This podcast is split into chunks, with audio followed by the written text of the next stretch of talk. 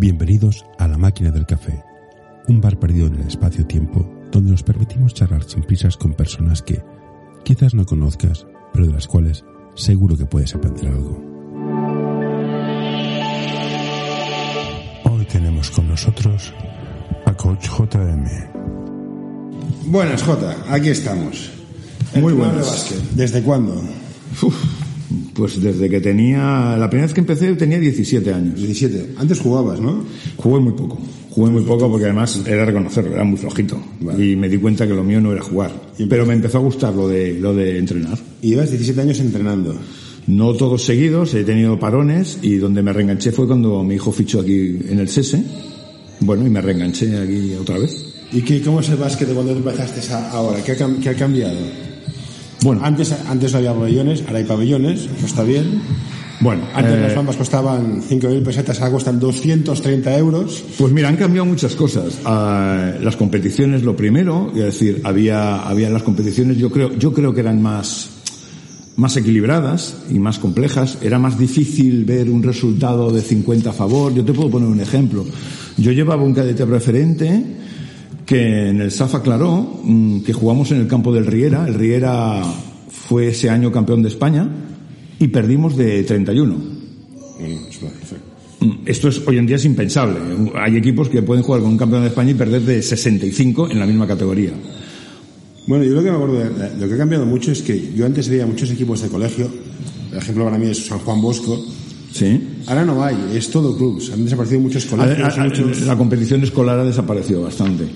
Ha desaparecido bastante. Antes tenía mucha más importancia lo que era el CEP, Sí, bueno, un 6 del escolar. sí. Y ahora creo que ya no, No, prácticamente pero, no. pero Bosco jugando en federación lo he visto jugar y ganar el campeonato de España. ¿eh? Sí, sí, por eso te digo que había, había un cierto equilibrio. Ahora, pues, pues bueno, eh, no existían tantos patrocinadores, no existían tantas cosas para equipos pequeños. Hoy en día cualquier equipo pues tiene, tiene patrocinadores y tiene cosas.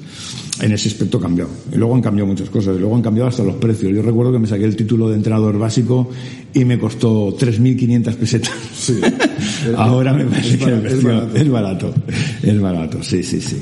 Tú has entrenado masculino y femenino, los dos. He entrenado básicamente femenino. He hecho alguna pirueta en el, femen- en el masculino, en el claro, en el Safa Claro, pero toda mi vida ha sido femenino. ¿Por decisión propia o los coordinadores dicen, Bueno, "Mira, me llegó. mano izquierda"? No, no, me llegó esa opción, empecé a entrenar femenino, pensé que, que en el femenino eh, había más posibilidades de hacer, de hacer cosas y, y me quedé en el femenino, y ya me quedé en el femenino. Ayuda a mantener este podcast en anorta.com barra colaborar. Ya voy- ¿No te arrepientes? eh? Eh, me arrep- yo creo que me arrepiento cada año que cojo un equipo. Yo creo que me arrepiento cada año de que cojo un equipo. No es, una, no es una cuestión de femenino o masculino, es una cuestión del equipo. Sí, sí, no, no, me arrepiento. Cada año que cojo un equipo femenino me arrepiento. Eh, y siempre digo, el año que viene, masculinos. Y el año siguiente vuelvo a coger un equipo femenino. ¿Qué es lo que te hace? Yo creo que los equipos femeninos, y lo dijo Aito, insisto, lo he dicho más de una vez, son los mejores técnicamente. los Sí, sí, sí, sí, sí. sí. Nada más hay que ver eh, Pero- la selección española, la calidad técnica de las jugadoras. Son, son los primeros en ganar una, una medalla de oro, fue un equipo femenino. Una jugadora tiene tanta técnica individual como un jugador. Pero al final la audiencia para dónde va. Bueno, y tenemos en pero equipos, en equipos de, de barrio, el femenino arrastra a 50 personas y el masculino Bueno, no, arrastra a 200. vayámonos a- al deporte rey, vayámonos al fútbol. Eh, hoy en día, si ves eh, cómo juega el fútbol el Barça femenino, le da 10.000 vueltas al masculino, pero la audiencia es la que es. ¿Y, y por qué? Aunque yo pienso que el Barça femenino tendría que jugar en Nou Camp y enviar a los del masculino al... ¿Pero tienes alguna teoría de por qué? Porque aquí a los, a los chicos vienen todo el mundo a verlo, madres, padres, Simplemente, novias, simplemente porque la sociedad está constituida de manera más machista y el deporte masculino es el que impera. Ya está. Vale. Exclusivamente eso. Me parece una razón. Eh, yo creo que es exclusivamente eso, porque no es por calidad. Porque No, si fuera por calidad, la selección española femenina tiene más títulos, el Fútbol Club Barcelona femenino tiene un triplete, el Fútbol Club Barcelona masculino juega muchísimo mejor. Pero es que todo suma, pues digo, te lo digo por aquí, o sea, sí, son las mejores. Cuando mejor eres y más público arrastras, más patrocinios, más ingresos, Sí, sí, más pero cobras. La verdad es que yo, yo creo que es un- una concepción, pasta. yo creo que es una concepción, eh, bueno, eh, de, de la sociedad masculina y yo creo que eso es lo que marca la diferencia. Vale. Una vez un entrenador me dijo que si jugara básquet es correr, mejor hacer atletismo. ¿Qué piensas al respecto? yo creo que te suena, yo lo he dicho. ¿Te suena? ¿Eh? Sí, sí, yo, yo- es que a veces hay entrenadores que dicen, ah, no, es que mi equipo me gusta. Si te gusta este episodio, por favor, deja un comentario o compártelo con tus amigos. Ya sé que es una pesadez y todos lo pedimos, pero ayuda bastante. Que corra. Dices, a ver, correr, corren los atletas. Ah, eh, los jugadores, los equipos hacen transiciones, ah, hacen contraataques, pero no corren. Tú no puedes tener un equipo corriendo 30 minutos sin sentido, eh, como pollo sin cabeza. A lo mejor quieres jugar en contraataque, a lo mejor quieres jugar con transiciones más, más rápidas, pero no simplemente correr. Me parece que sea... ¿Crees que los entrenadores de ahora o algunos no saben diferenciar entre contraataque, transición y sistema? Yo creo, yo lo que creo es que todo el mundo eh, se ha montado en el carro del baloncesto demasiado rápido, con poca formación, y sí que es cierto que a veces hay muchos entrenadores que les falta formación, pero la más básica. Porque cuando tú entrevistas a un entrenador de básquet, de formación, eh, seguro que te dice, no, no, por Dios, el resultado no es importante, lo importante es la formación. Todos. Bueno, si entrevistas a mil, yo creo que 999 te lo dirán. Pero luego, ese mismo entrenador, cuando está en pista, quiere ganar y hace lo posible por ganar. Aquí te doy la razón. Una cosa es entrevistar al entrenador, no los valores, el equipo, tal y cual. Luego hablas con un jugador y dices, la mierda. O sea, No, no, y el entrenador a veces, y el entrenador a veces. Todos sabemos que, que- que lo importante es la formación, pero se nos olvida. Vale, tengo una pregunta, sé honesto. Un jugador que es un perro vago, crea mal rollo, pero joder, te mete 30 puntos, 15 rebotes y 18 asistencias. ¿Juega o no juega? Eh, ¿Qué años tiene? Bueno, 16, va. Bueno, si lo intenta reconducir, bien. Si no, no. Pero a- Si no, no, porque a la larga te va a estropear el equipo. Yo creo que depende de donde estés. Te va a tensar el equipo, Sí, te va a crear situaciones tensas ojalá- sí, y va a hacer y va a hacer incluso que las jugadoras no mejoren lo que tienen que mejorar. Pero esta, esta es la duda que muchos dicen, y lo decía el, Yo lo tengo claro. Andrés Montes, que sí, lo que tú quieras, pero un tío que te hace esto, en seniors, juega, punto. En señor juega, por eso te he dicho la edad. Pues lo primero que te preguntas es la edad. Sí, pero yo, en teoría se supone que hablo de, de formación. En formación, mm, yo creo que te estropea más que te, te ayuda. En seniors, evidentemente. Vale. Una de las cosas que he hecho mucho de menos, y tengo que golpear la mesa, es la inteligencia en la pista. Parece que no podemos jugar a básquet si papá no nos da una pelota y todos jugamos con pelota. Cinco con pelota votando. ¿Sabemos jugar sin pelota? Yo creo, yo creo que, mira, te voy a explicar una cosa que yo, yo he visto en, en entrenos. A veces, por ejemplo, cuando eh, hay diferentes etapas de formación. am, la formación para mí es desde que empiezan a jugar a básquet hasta junior. Y te diré más, incluso en seniors aún estamos formando jugadoras Sí, por o supuesto. jugadores. Y no hemos de olvidar la faceta que tiene el entrenador, no solo de entrenador, sino de formador de personas. Sí. Eh, que esto se nos olvida a veces, eh, porque para muchos jugadores y jugadoras somos referentes, somos referentes. Entonces, hay una faceta. Y en cuanto a la inteligencia, yo a veces veo entrenos y veo un entrenador pues que organizan un once con minis, que organizan cosas así y que dices, pero ¿tiene algún objetivo? ¿Tiene algún sentido? ¿O simplemente los haces correr?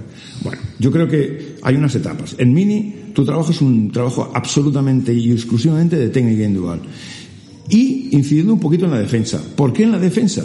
Porque si a un niño le das una pelota, tira canasta. Sí. Si a un niño le das una pelota no se pone a defender. Por lo tanto hay un aspecto innato en él que es tirar a canasta, que lo vas a, que va a ser muy fácil, pero hay un aspecto innato, algún aspecto que no es innato que es la defensa. Por lo tanto, incidir en la defensa y en la defensa del uno contra uno. Eh, y ya está, y técnica individual, técnica individual, técnica y que se lo pues, pasen bien, que se lo pasen bien. Y para mí el, el uno contra uno desde pequeños es muy importante porque yo tengo un concepto que es en el juego en equipo, en el básquet, hay un aspecto que es el solidario. Y la primera solidaridad de un equipo es que tú te responsabilices de tu jugador. Si desde pequeño aprendes, no serás el tipo de jugador que chillará, ¡ayuda! ¿Las ayudas dónde están? Chico, lo primero es tu, tu, tu, tu responsabilidad. Tú has de ser responsable. Porque si no eres responsable, te convertirás en un jugador, mediocre en- en- en- en defensa y en muchas cosas. En cuanto a la inteligencia, yo creo que hay un aspecto que no, que no se trabaja bastante y es que no somos capaces de a veces entrenar pues un 2 contra 2, un 3 contra 3, que al final es lo básico en el básquet. En el básquet juegas 5 contra 5, pero no hay ninguna situación clara de 5 contra 5. Hay situaciones de 2 contra 2 o de 3 contra 3. Y eso es lo más importante. Y lo más importante es saber dónde estás, dónde te has de colocar, cómo has de atacar los espacios, eh, cuándo no has de cortar, cuándo has de cortar. A eso, a eso me refiero. Que Y eso, se busca mucho la bola en plan, en vez de ponerte aquí en medio. cuando ya has dejado la fase mini, lo puedes empezar a trabajar sin ningún problema. Lo que es interesante es que dices que lo primero para todo de formar es tacto de balón y con Sí, tocar sí, el balón, sí, porque la defensa al final es cosa de voluntad, de querer. Luego puedes hacer ayudas, el, balan- el, el balance defensivo, ¿no? El, sí, Sí, la no, ayuda, sí, bueno, sí, al final, vale, todas estas cosas. ¿Por qué a veces vemos equipos que, que, que no, que, no, defienden? O sea, que falta intensidad. ¿Eso qué es? ¿Que hay días que tienes mal día? No, yo creo, yo creo que a veces lo dejamos de trabajar. Lo trabajamos, nosotros hacemos 5 contra 5 y decimos, venga, va, y hacemos mil sistemas y mil cosas y mil bloqueos. Qué buenos somos, qué bien atacamos, qué tal. Pero se nos olvida que lo mismo que hay una táctica ofensiva y una táctica defensiva. Y una defensa se organiza. Sí. Una defensa es organizar. Cuando tú les has enseñado que el uno contra uno es lo más importante, ahora les puedes poner un poco de ayudas. Cómo colocarse en la defensa, quién ha de ir a defender, cómo has de ir a defender. Evidentemente los equipos seniors lo trabajan muy bien y ves cómo salen a los bloqueos en dos contra uno con el grande. Pero en, en equipos de, de formación también se puede trabajar, también se puede enseñar una buena defensa, con unas buenas rotaciones. He visto equipos de mini, de mini B hacer una defensa en triángulo de estas. Sí, pero- con ayudas dices, quizás no toque, pero joder, cómo las hacen, ¿eh? Pero hay detalles, ¿eh? Pero hay detalles, porque por ejemplo, mm, yo por ejemplo con mis jugadores siempre les digo que cuando defienden uno contra uno los pies han de estar activos, por ejemplo. Sí, rollo Rafa Nadal, que sí. Vale. Por ejemplo, el pie no, no pueden quedar- quedarse quietos. Am, yo, por ejemplo, a mis jugadores, cuando, o mis jugadoras, cuando se para de botar y el jugador levanta el balón, yo le digo, atácale para que no lo pueda bajar. Esta es otra, en defensa. Detalles, Y en detalles, ataque. detalles. ¿Por qué no hablamos en ataque o en defensa? Porque cuando alguien deja de votar, yo recuerdo cuando era Weller, votó, votó. votó. Y todos encima siempre como si estuviéramos parando un avión. Nos cuesta, nos cuesta, nos cuesta. Hoy en día, ya- Sí, pero después para, para pedirle en ataque, bien que la pides. Bueno, por lo que te he dicho, porque es innato, es decir, el jugador quiere, igual que si le das un balón de fútbol, todos van a atacar. Nadie se Puede pone ser que los padres seamos un cáncer, digamos, a ver cuántos puntos has metido, hijo mío, en vez de cómo has ayudado al equipo. Yo creo que sí, yo creo que había una frase de un entrenador, amigo mío, que no, no voy a decir quién es igual, que decía, si tú quieres que un niño, no, que si, un- si tú quieres que un niño bueno triunfe, dice, si no están los padres cerca, mejor. ¿No? Que este ¿Por qué? Porque el padre muchas veces em, vemos, mejor, vemos mejor. algo más de lo que ve el entrenador. Siempre. Y ahí nos equivocamos, y ahí nos equivocamos. Hombre, en Eh. mi casa mi hijo es el mejor jugador infantil que hay. Masculino, perdón. Bueno, yo, yo en este aspecto soy un poco más crítico con mi hijo y le, le machaco más. Yo en los partidos, aquí me ve la gente, esto estoy te absolutamente callado, eh, ni chillo, ¿Cómo, ni cómo lo haces? Porque yo poco sé de básquet. Pero al- algo, Algo sabes, algo- algo yo sé que algo sabes, ¿eh? Yo sé que algo Me sabes. cuesta tanto no decir nada. Nada. Estar calladito. Tú ven a verme un partido y no te lo puedes creer, lo digo yo, pero hay gente que lo sabe. No digo absolutamente yo grabo los partidos para no tener que decir nada. nada, no digo Entonces, nada. Como estoy consciente que estoy grabando, Mi, mi mujer sí que me mira, ¿qué tal lo está haciendo? ¿pero no le das consejos a tu hijo después? O, o si te los pide. Ah, ah, Cuando éramos pequeños sí que le ayudaba más. Yo creo que ahora ya tiene 17 años, va a es, es junior de segundo año, va camino Sí, senior. tiene pelos en axilas. O sea, tiene- El otro día hizo un partido bueno, tácticamente lo hizo, estuvo despistado, pero es que la actitud que yo le vi en el banquillo es que él se dio perfectamente cuenta que, que lo había hecho mal, tácticamente. Y cuando llegó a casa dijo, hostia, pues, pues he hecho puntos, ¿no? Pues yo me pensaba que había jugado mal. ¿Qué quiere decir? Que él tácticamente sabe que se había equivocado y por lo tanto, bueno, no- no- ya no le digo nada, ¿eh? La verdad es que no le digo nada. Lo único que le pido es que se esfuerce, se esfuerce y se esfuerce. Y que se le guste, se esfuerce. Y que se divierta, sí, no, al final es eso, porque tú eres su padre, no es ni el entrenador, ni el coach, ni el asistente personal. Si juega 13 minutos, juega 13. Si Es juega de- 23, 23. Es difícil. Es A mí me, fascina la gente que es padre y entrenador a la vez en el mismo equipo. Dices, hostia, No, no, yo creo, yo creo, que, eso es, yo creo gestionar. que eso es un error. Y a mí me Porque parece peligroso. ¿Te vas a pasar o te vas a quedar corto? Siempre. ¿Te Y vas a y pasar Siempre estará a en plan, es que es tu hijo. Correcto. Yo sí no estoy de acuerdo, me da mucho. ¿Te vas a pasar o te vas a quedar corto? ¿Tú que eres de los que vio la primera, el primer partido de la NBA en televisión española en el 83-84 de los Lakers Celtics, que entraron en la 2? Antes era más sencillo. La gente hacía las cosas porque había que hacerlas. Votaba tocaba votar, tiraba tocaba tirar, no hacía filigranas. ¿sabes? Estamos en una época de step back, step back, el pop up, el pop under, el rock and roll, el pop art. Ah, Hemos puesto, hemos hecho la, la nube cosim en el básquet, en plan, sí, sí, lo, que hemos, pero lo que hemos hecho es eh, poner Dazón y poner Canal Plus y todo esto. Es decir, eh, ¿cuántas camisetas ves de la NBA hoy en día? veces es como, tengo hambre, voy al restaurante ponen una esferificación de aire de burbuja. Nos hemos olvidado dices, del ¿esta básquet. mierda qué es? Pero es que nos hemos olvidado del básquet real. Y el básquet real es el básquet que se juega en la pista del Sese, en la pista del Lima Horta, en la pista. Ese es el básquet real. Eh, porque el 99,9% de los jugadores no va a llegar más allá de Liga EVA o Copa. Sí, eso es cierto. Y estamos pensando en. Mira lo que ha hecho el. el- Pero tenemos que volver un poco a las raíces, en plan. Por eso te lo digo. es sencillo. Pasa, corta, recibe, y si no recibes, te vas. Bueno, lo, lo bueno del básquet también es que no, no, no te pienses que es, es sencillo, pero, ¿cómo lo decía Cruyff? Lo más difícil es jugar bonito. Si no, lo más difícil es hacerlo sencillo. Eso decía Y- Steve Jobs. Que, pues mira, de, esto. Entonces, em, yo creo que, que, que en ese aspecto, a mí, por ejemplo, me gusta mucho el básquet europeo. A mí me Sí, gusta no, más que yo- la NBA. yo- Yo, disfruto yo- mucho más ver un la- partido. veo un partido como el Real Madrid Fenerbahce, pues vale más la pena que ver. Te razón. A mí la, la NBA me parece un mono de feria. Es muy bonito. me se ha convertido en una cosa. Cuando tú me has dicho Los Ángeles Lakers, eh, eh, yo 83-84. yo te voy a decir que yo, mi equipo favorito eran los Bad Boys de Detroit Pistons. Bonito, bonito. Pero, pero eran intensos. Este día. Muy intensos, muy intensos. Yo recuerdo a Magic arrastrando al gusano este, o bueno, al Rodman. Con Rodman, con Lambier, con eh, todos estos. Pero mira, también era un pivot que hacía el, pop-up. El pop Exacto. Entonces yo era de este tipo. Era ese básquet, era un básquet más Pero, directo. pero tenía más, más inte- había más, más variantes. Yo veía más variantes en la NBA. En la NBA es todos abiertos.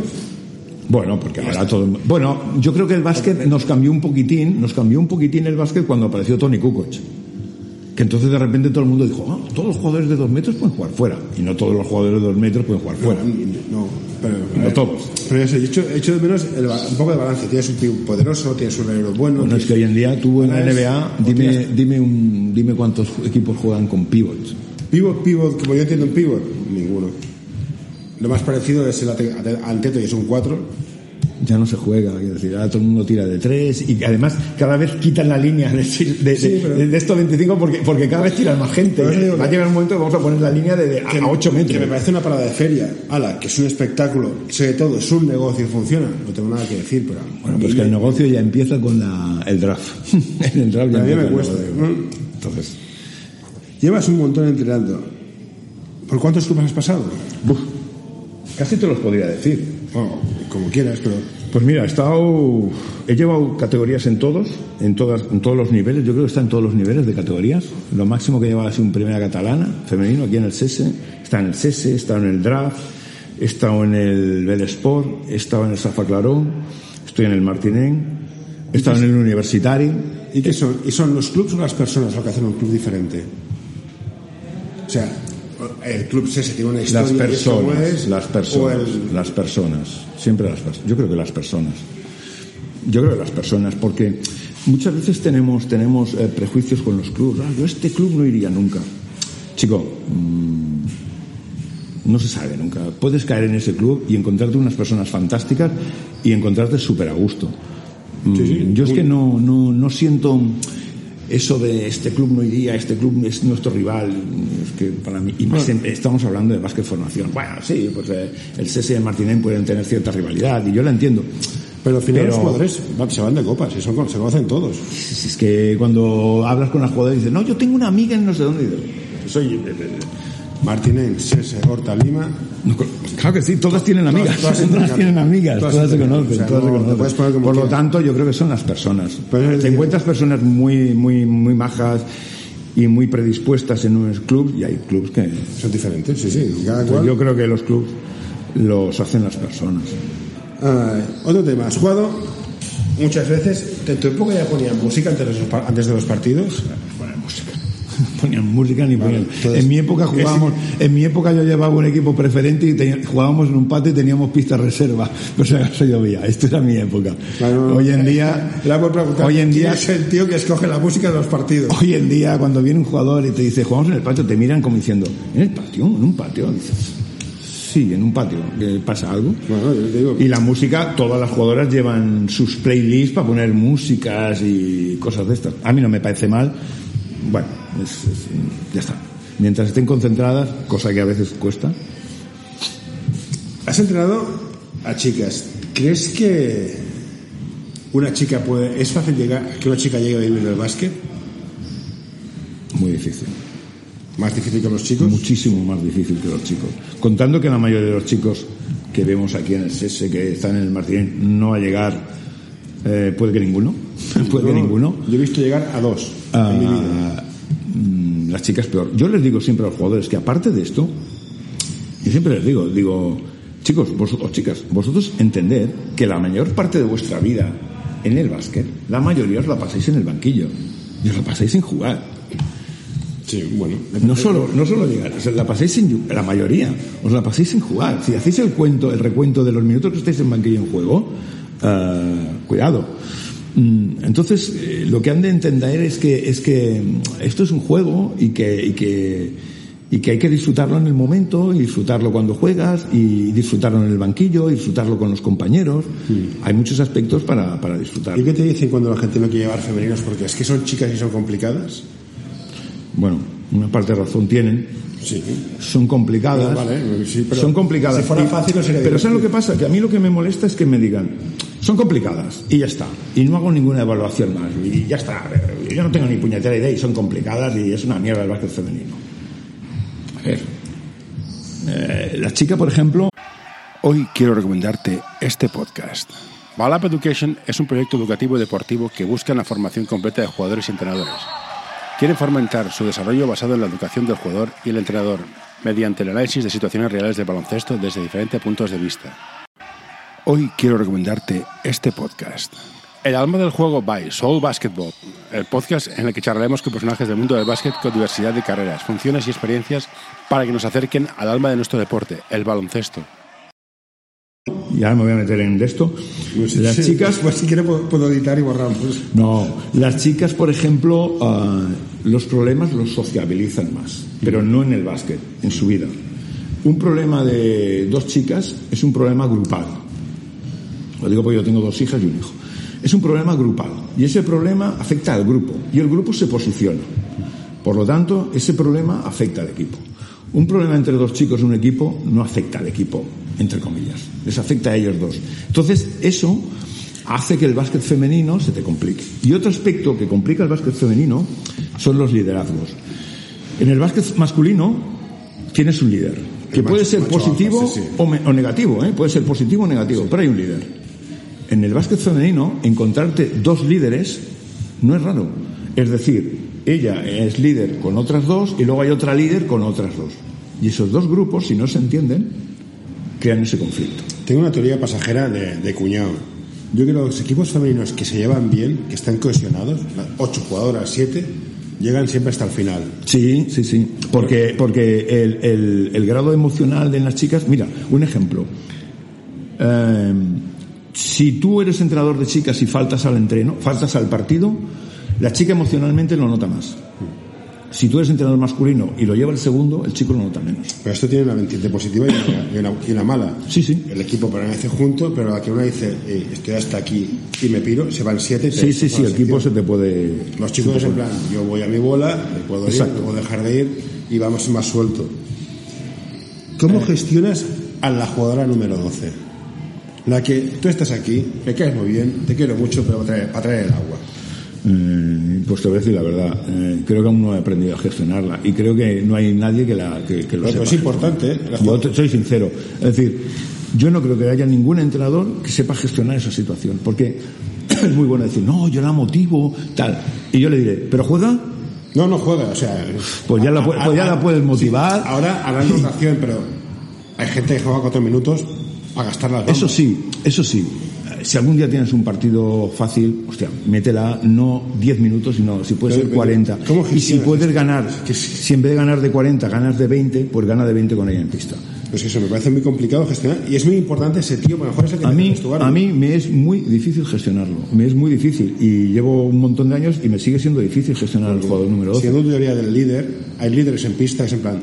Puede haber la jugadora que ayude... Darle, el balón a Mari Carmen, que es la que la mete, pero el vestuario, la, macho alfa, la que gestiona todo el equipo es la que lo juega, a lo mejor. y como te cargues a esa, te cargas el equipo. Sí, por eso, por eso, por eso yo, me es muy difícil gestionarlo. No, no te lo sabré decir, ¿no? Vale. Baloncesto y valores. ¿Qué Vale, está muy bien. Hombre, Juegas 10 días, a básquet, 3 días a la semana entrenando, tal y cual. Resguince, roturas de ligamento, capsulitis. ¿Para qué? Mira, yo, yo en este aspecto, eh, el tema mío de valores, para mí el básquet es muy importante. Ah. está, leyendo de una hoja. No, no, tengo apuntes y todo, porque las cosas se han de preparar bien. Ah, yo creo que el baloncesto te aporta muchas cosas. Eh, no sé dónde leí una vez un decálogo de un montón de cosas que te aportaba y al final te decir, ¿para qué sales sudado y tal? Pues sales sudado por esto, por esto, por esto, por esto, por esto y por esto. Pero aparte de los valores, también los puedes eh, llevar a través del básquet. Puedes. Y mira, mm, por ejemplo, eh, yo tengo unas teorías. tú, por ejemplo, puedes eh, poner unas metas a las jugadoras. Hablo del básquet, y eso es un valor, pero hablo del básquet y la vida. Tú puedes poner unas metas. Estas metas son de ejecución, que digo yo, son de ejecución o son de, de, de habilidades, ¿no? O de resultados. Las de ejecución son aquellas metas que el jugador puede conseguir eh, con técnica individual las, las de resultado es simplemente ganar o cuántos puntos he hecho yo. ¿Y dónde va uno de los valores para mí importantes? Si nosotros no somos capaces de poner unas metas de ejecución al jugador que sean asumibles, que sean alcanzables, eh, y no las puede alcanzar, le generaremos frustración. Trasladado a la vida, si tú a un hijo tuyo le pides excelentes cuando tu hijo no puede llegar a excelentes, lo estás matando. Lo estás matando. Sí, sí. Si tú, eh, en el aspecto de, si tú planteas unos objetivos eh, muy bajos y tu hijo o tu hija es con unos, le estás generando aburrimiento. Sí. Le estás generando aburrimiento. Y eso lo puedes trasladar a la vida. Lo puedes trasladar a la vida. Otro aspecto importante es la solidaridad. Eh, la solidaridad empieza, te lo he dicho antes, yo me hago responsable de mi trabajo. Yo me hago responsable de mi trabajo, que es defender a la número 5. Yo estoy harto de que mis hijas me digan, o, mi hijo me digan, ostras, es que fulanito en el trabajo no ha hecho su parte. Trasládalo aquí y dile, es que cada uno se hace responsable en la vida de su parte. No del todo ni del número uno, de su parte. Y eso es básquet. Y yo siempre digo, digo, el básquet es un juego solidario. Solidario en un buen bloqueo y una buena continuación. Solidario en un buen pase. Solidario en una buena defensa.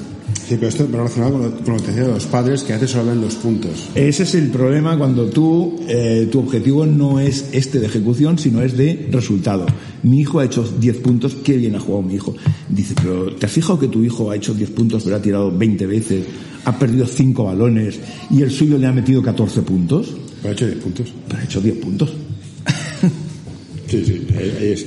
Ahí estamos de acuerdo. No, yo estoy metiendo en el tema de los valores y también el entorno en el que crecen es de básquet, al final. Bueno, en los valores, es, creo que te lo he dicho al principio, ah, no hemos de olvidar que los entrenadores somos formadores. Aquí quería Somos formadores. Y cuando un entrenador dice, eh, lo ves entrenar y los aprieta y tal, ostras, yo creo que te estás equivocando. Yo, por ejemplo, tengo un estilo de entreno que intento llevarlo a cabo la gente puede pensar que es un estilo de entreno con un entrenador muy poco duro y tal. Pero yo entreno desde la asertividad. ¿Qué quiero decir con eso? A ver, yo puedo entrenar de dos maneras. Furanita, muy mal en el rebote, muy mal en el bloqueo, lo has de hacer así. O puedo decirle, hemos de mejorar el bloqueo, hemos de mejorar el rebote, hemos de... ¿Me entiendes? Entonces, no le estás diciendo lo malo que lo hace. Yo recuerdo que cuando yo llevaba minis, hacía reuniones con los padres. Y les pedía una cosa súper importante. Estar callados. Decía, no, no, cuando acaba el partido, para cuando acababa el partido, decía, cuando acaba el partido, si vuestro hijo ha hecho 19 cosas mal y una buena, en casa solo se habla de la buena. Porque si cuando llega el entreno yo le corrijo las 19 y vosotros le habéis dicho las 19 malas también, la sensación del chaval es, qué malo soy. Y eso no es lo peor. Que las 19 malas que diga el padre no coincidan con las tuyas. Claro. Y entonces, Entonces- ya, son 40. Si ha hecho una cosa buena, tú dile lo que ha hecho bien. El chaval vendrá al entreno contento, feliz porque su padre está fijando que ha hecho bien y yo ya me encargaré de... Yo estoy muy a favor de pegar las broncas. Sí, no, no, Pero no. sin saturar. Un entrenador que está todo el entreno pegando broncas. Es lo que te estoy no- diciendo. no has de ser asertivo en el sentido de decir, mal, puedes mejorar el bloqueo, has de mejorar el bloqueo, has de hacerlo bien. Pero es, para mí es innecesario decirle que estás haciendo mal bloqueo eso- continuamente. Y esto que he visto yo en, en otros equipos. El entrenador que pide cosas que no ha entrenado. Bueno, esto- Es que no sabes bloquear. Es que no me has enseñado. ¿Qué quieres que te diga? No, pero esto, esto, a ver, es que a, a veces pedimos cosas que dices, ¿tú sabes que esto cuesta años? Bueno, y aquí. ¿Tú sabes que esto cuesta años, hacer bien un bloqueo? Un junior A, femenino. Llega la chica en plan. No sé hacer una ayuda. No sabe posición. Dices, ¿cómo has llegado hasta aquí, alma de cántaro? Bueno, porque, porque muchos entrenadores, a ver, piensa que muchos entrenadores a veces entrenan, entrenan o entrenamos y, a medida que va pasando la competición y el equipo mm, no tiene aquello que tú de esto, pues pasas más y, te olvidas un poco de esto. Hay muchos de estos. Y las jugadoras cuando coges equipos a veces te dicen, ay, que el año pasado con el entrenador que teníamos era un poco de cachondeo. Dices, bueno, pues ya entiendo todo, ya lo entiendo. Pero yo creo que mejor es mucho de, de Clint Eastwood, el sargento de hierro. Los jugadores agradecen. Sí, sí, sí, No, el jugador- el Luego jugador te pide- Te, te- odiaría, te odiará toda temporada. Jugador- Una vez- se acaba, creo que lo valora, lo aprecia. Lo único que quiere el jugador, yo creo que el jugador lo que quiere es un entreno ah, serio y un entreno con correcciones y un entreno de básquet. Es lo que quieren. Hay jugadores que lo llevan mejor que les abronques, hay jugadores que, jugadoras que lo llevan mejor, que lo llevan peor, Que hay jugadores que reaccionan mejor y en eso tú has de... Que también debe ser complicado, que cada uno es un mundo y no puedes tratar igual a todos. Exacto. Y haces esto dices, es que a Has de este tratar- bronca y a mí no. Correcto. O a mí Eh, sí y a él no. no- En el básquet has de ser justo en unas cuantas cosas, pero en las broncas o en las charlas de hacia un jugador has de, has de tener un equilibrio de cómo es cada jugador. Dicho esto, yo considero que ser asertivo en según qué edades es fundamental. Quiero decir, cuando llegas a junior, a senior, olvídate. Chico, te he pedido tres cosas bien, no me fastidies, tío, haz las tres bien. Cuando estás aún en cadete, infantil, equipos de nivel A, equipos de nivel B, no le exijas, haz las tres cosas bien. Sé positivo en la que ha hecho bien, intenta reforzar las que ha hecho. Yo tengo una teoría muy pasajera, otra teoría mía de cuñado. Yo soy un cuñado, yo sí que son las actividades divertidas, invítame a cenar. Soy un Y, cuñado. y- eres un cuñado. un cuñado de los de puta madre, prohibiría entrenar a llevar equipos de formación a gente de menos de 40 años. Bueno, Porque yo- la parte de formación de, de, de, de pater, de, de líder, de, de guía, de consejero, hostia, esto la coges con el tiempo. O, o te lo enseñan en los títulos. Mira, Yo- sabes cómo hacer una 1-3-1 y sabes cómo tratar un una posible depresión. Hay entrenadores que, que siempre piensan que, que, jolín, es que el entrenador de de élite o el entrenador que está arriba en el club podría bajar a, a entrenar minis, a entrenar, aunque no fuera como entrenador principal, pero sí ayudar. Porque aparte de que al chico le, o a la niña le, le da una motivación extra, que aquel entrenador que está arriba, que lo ve a veces en YouTube cuando filmamos los partidos, que venga a ayudarnos, pues macho, Es que esto echo mucho de menos que baja alguien, un jugador del senior, y diga, Generalmente los clubs dicen, bueno, pues llevará este mini un chaval joven que ha salido, que nos ayuda y tal.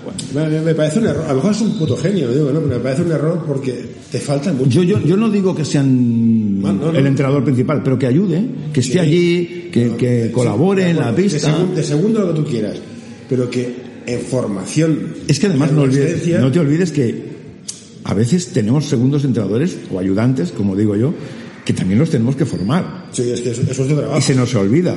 Y se nos olvida. En muchos clubes vemos a, a entrenadores, como digo yo, conos, que están mirando el entreno, a Sí, ver no, qué pasa, no y ponen aquello que son los conos, cosa que yo estoy cada día más en contra de los conos, por cierto, ¿Sí? ¿Por qué?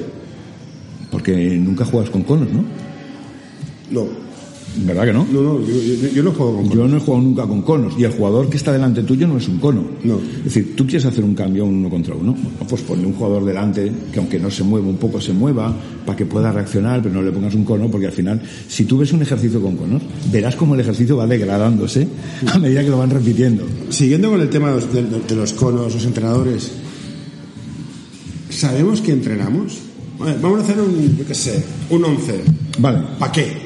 Bueno, ¿Esto mira, cómo se traslada al puesto- has puesto- o vamos a, a correr puesto- un contraataque entre Mira, el otro día hablaba con un entrenador del Martínez, coordinador, y, y hablábamos, dice, ¿a ti te gusta el 11? Y yo decía, hombre, a mí el 11 para calentar me parece el ejercicio mm, mejor que se ha inventado. 11 o diferentes superioridades, yo hago diferentes superioridades, pero este tipo de juegos me parecen ideales. Pero el que no puedes hacer es decir, 11, tiramillas. Pero el 11, ¿qué va a ser? Con handicaps, sin bote, con tiro, con bote y entrada, solo con entrada. Eh, yo los 11, por ejemplo, en los equipos que voy siempre los empiezo sin bote y sin entrada. Bueno, ¿qué consigo con eso? Pues eh, consigo primero Que no voten, que ya que es no mucho. voten, que ya es mucho, y que tengan que pasar el balón. Bueno, pues ya es un objetivo, ya busco un objetivo. Si tú haces un 11 sin ningún, pero perdón, como cualquier objetivo, como cualquier ejercicio, han de tener un objetivo. Eh, si yo enseño un bloqueo directo, he de explicar, pues abrir el ángulo en el bloqueo, si lo hago el pase picado o no, etcétera, etcétera. Y el 11, que me parece ideal, y además has puesto un buen ejemplo, yo cuando veo 11 de gente que, chicos que corren sin ton ni son, digo, bueno, pero el 11, eh, ¿qué, qué- qué te- no, para calentar, digo, coño, pues ya que tienes una pista, un balón, y tienes 11 jugadores, aparte de calentar, Haz algo más. haz algo más. Pero digo que haces, veo que hacemos ejercicios porque se lo he visto al otro. Pues lo copiamos de, Sí, de YouTube. de Sí. YouTube. Hostia, Sí. qué tío más chulo. Vale, y ya un tema más que me interesa bastante, la tensión. ¿Cómo que los niños sepan gestionar la tensión? Porque es muy jodido para un niño de 13 años, 12, 9, perder de un punto, perder de dos, fallar el tiro, el tiro decisivo. ¿Cómo gestionas la tensión y que aprenda a gestionar la incertidumbre de la vida real que es un partido de básquet? Yo- Porque al final, el jugador que se tira el tiro perdedor es el tío que se juega el tiro perdedor. Mira, yo esto lo, me ha pasado muchas veces. Bueno, el tiempo que llevo a básquet he perdido partidos de un punto y los he ganado. Yo siempre, cuando hay situaciones así un poco de esto, yo hablo con los jugadores, con las jugadoras y les digo, mira, el básquet es una faceta de vuestra vida.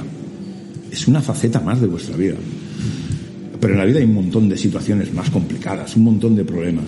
Si el básquet os crea tensión, os crea angustia, eh, hemos de hacer algo. No, no- no podéis venir a- al partido y si perdemos. Quiero decir, yo, si a mí mi equipo, después de perder de un punto, salen con una sonrisa entre ellas y se van a tomar algo, me parece de coña, me parece de coña.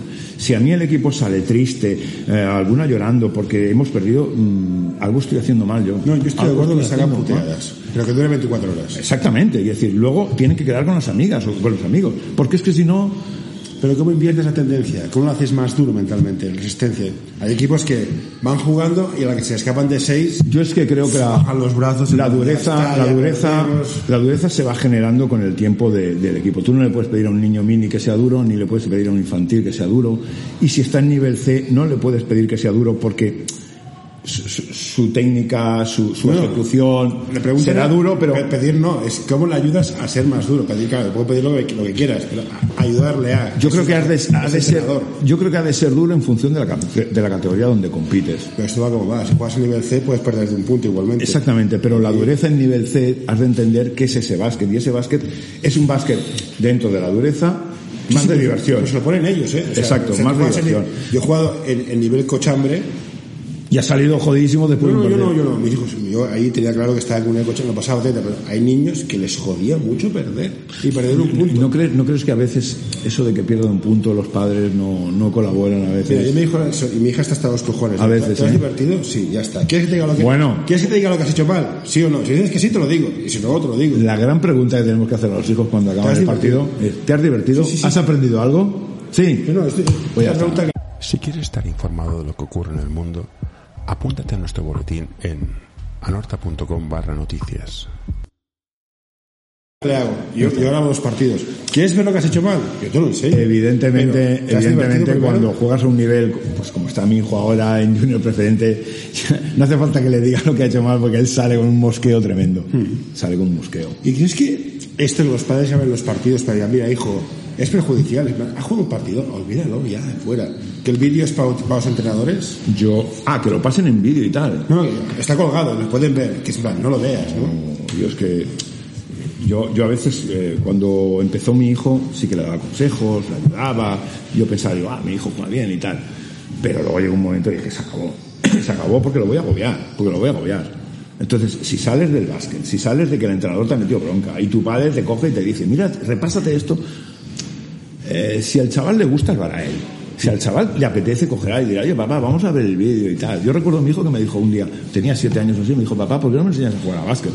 Tardamos 0,3 segundos en bajar a la pista sí, sí. a enseñarle. No fui yo, ¿eh? Él, él me lo dijo y, y- y, bueno, y bajamos 3, Haces igual que yo. Papá, enséñame a hacer esto. Yo, en mi limitación, le enseño. Que pasa es que, ¿sabes lo que pasa? Pero Que, claro, me yo- cuesta mucho el, el salto de has de mejorar esto, esto, esto. En plan, tú has pasado bien, ya está. Si quieres Yo ver llega un momento- mejorar, yo te lo digo, pero. Yo llega un momento que los entrenadores están y a veces si les dices según qué cosa, en formación aún puedes decir cosillas, pero según qué edad ya no les puedes decir nada, porque, joder, si saben más los entrenadores que yo, casi. sí. O, o saben más que yo, y por lo tanto, yo le estoy diciendo, tú has de jugar más dentro, porque tú eres alto y tal.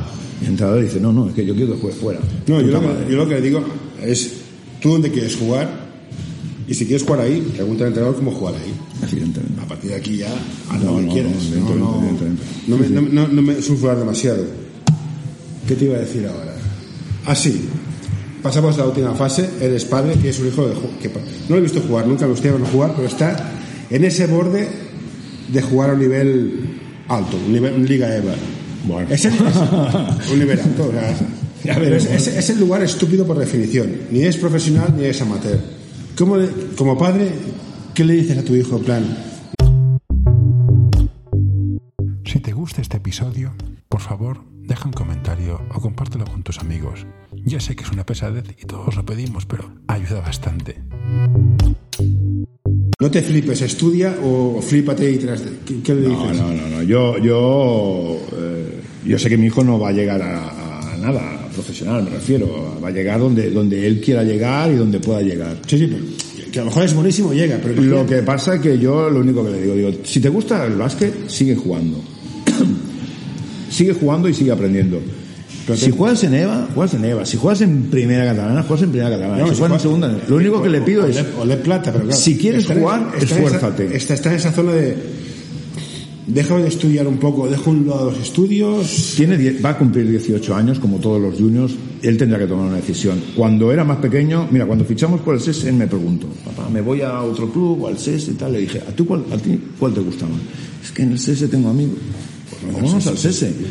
Pues vámonos al SES. Teníamos alguna opción más, pero dijo, al SES, pues vámonos al SES. Entonces yo sí que la aconsejaba y tal. Ahora yo ya no la aconsejaré. Si él me dice, quiero seguir jugando a básquet, y, pero a un nivel más tranquilo porque quiero estudiar, Ah, no, perfecto. buscaremos una opción de más tranquila. Si quiere dejar el básquet, lo dejará. Y si quiere seguir apretando y tal, y si me dice, es que me gustaría jugar a un nivel alto, digo, pues entonces compromiso.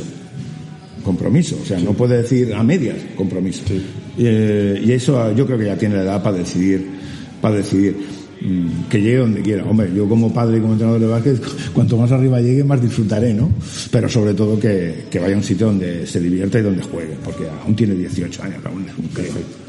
¿Y como entrenador dónde te ves? ¿Qué, qué, qué esperas conseguir como entrenador? Ya- Yo. Has tocado todo ya. ¿qué te Jubilarme pronto. ¿Ser, ser coordinador no te llama? No, no, no, en absoluto. Es un marrón de No, cojones, No, ¿eh? no, no, no, no, no, no, no, no, en absoluto. Pero ¿qué te gustaría hacer?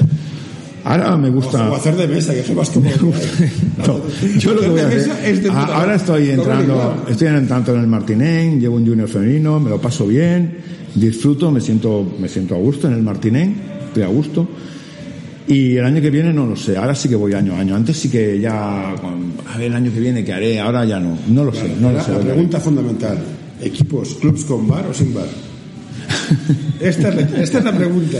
Siempre con bar. Siempre con bar. Vale, pues con esto... bar. De todas maneras, te voy a decir, en el Martinén eh, tenemos una suerte muy grande, que es que tenemos el fútbol Sí, bueno, igual que no. y ese bar no tiene precio. ese bar no tiene precio.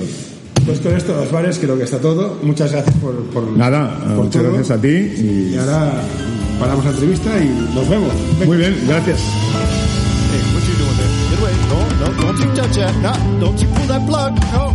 Hey, all right, I'm done.